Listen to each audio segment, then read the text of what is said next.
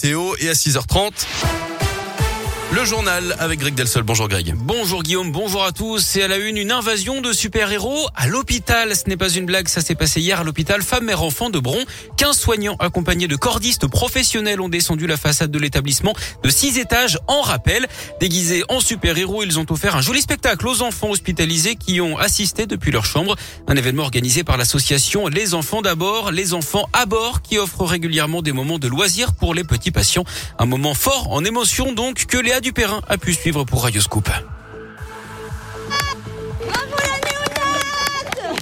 Au pied de l'hôpital, les soignantes du service de néonatologie encouragent leurs collègues qui s'élancent du dernier étage.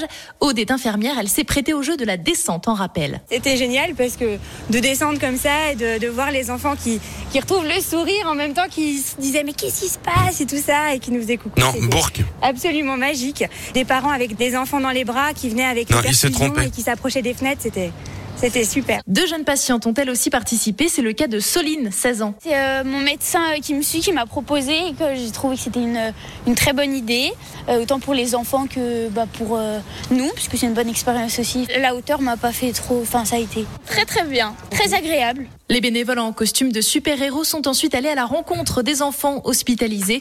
De quoi leur laisser un beau souvenir pour terminer la journée. Et pendant ce temps-là, le funambule professionnel détenteur de plusieurs records mondiaux, Nathan Paulin, s'était lancé sur sa highline à plus de 25 mètres du sol. Reportage en images à retrouver sur radioscoop.com.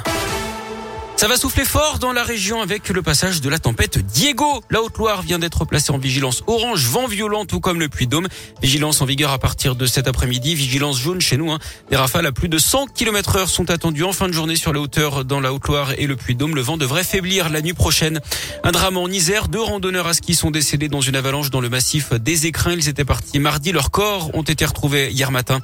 Les dernières heures de la campagne présidentielle, on vote dimanche pour le premier tour à partir de ce soir minuit. Interdiction de diffuser des sondages, des interviews politiques. Les soutiens des candidats n'auront plus le droit de tracter.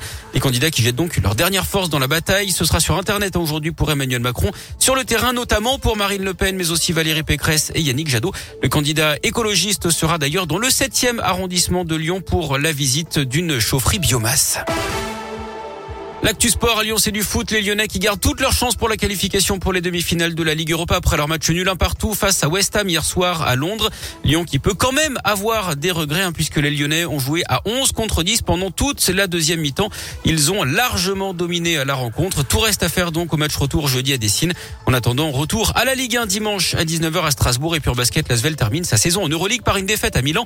Défaite 81-80 hier soir à l'Astrobal. Villeurbanne qui termine dernière ex de la compétition.